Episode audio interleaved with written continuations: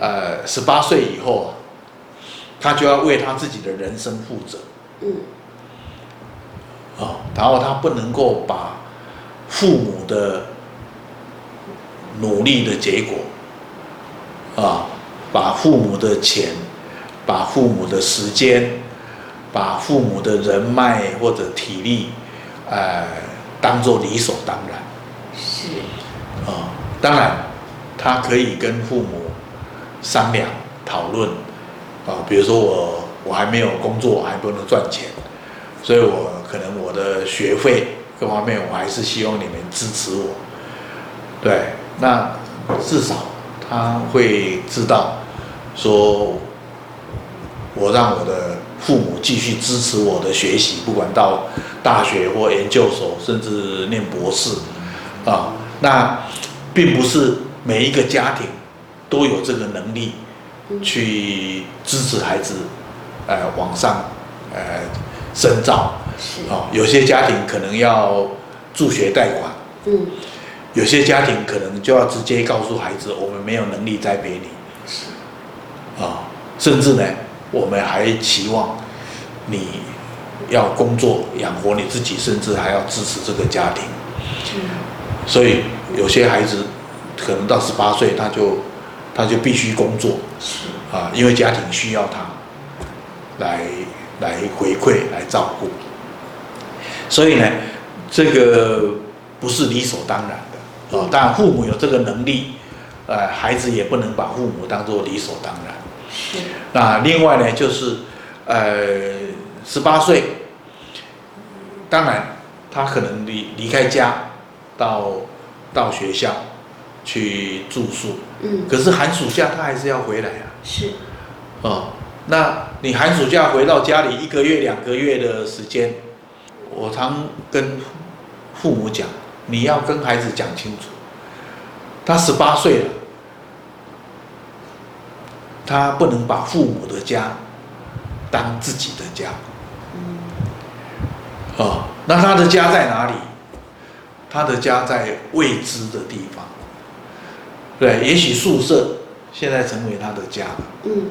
啊，他的他的床铺，他的书桌，可能是他可以经营的，属于他个人的空间。是，那是他的家。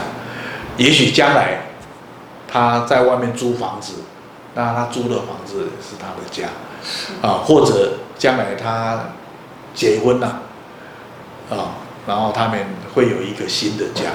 所以他的家在在未知的地方，等着他去去追求、去探讨、去创造。嗯，那他跟父母呢？已经是分开了，那个家是属于父母的家，或者属于弟妹，他弟弟妹妹还没长大，嗯，他们还是跟父母住在一起，那是属于家。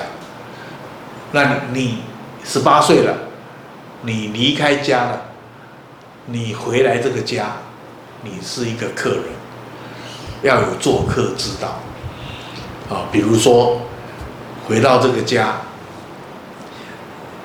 客厅，呃，有电视，爸妈在看电视。嗯。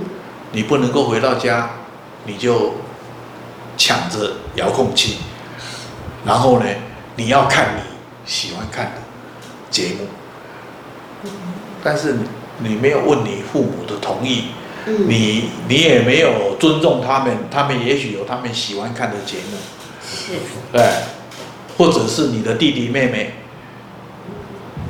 他们有他们在看的节目，那你一回来，你就好像我是大哥，我是大姐，我回来我就我就要拥有这些，嗯，啊，那甚至呢，你你的房间，你觉得那还是你的房间，嗯，啊，但是很多时候你出去了，那个房间搞不好有新的主人。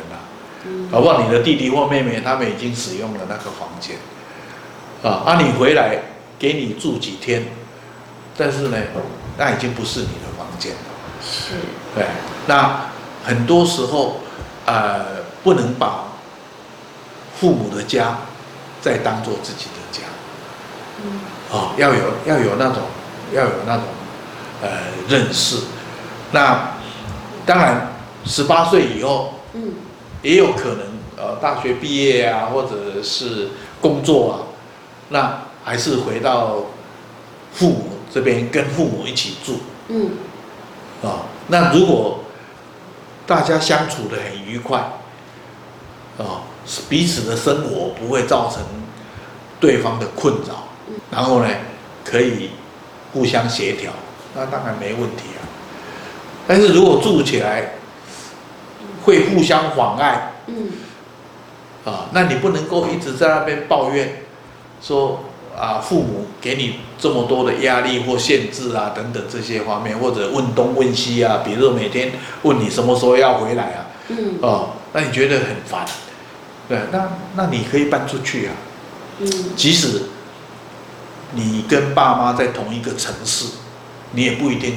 要跟他们住在一起啊！啊，如果你觉得你的生活不想被干扰、被打扰，嗯，那你就就自己生活。啊。所以我所以我觉得说，呃，知道他的权利到哪里是，而十八岁他是要要有一个界限，嗯，啊，而不是理所当然。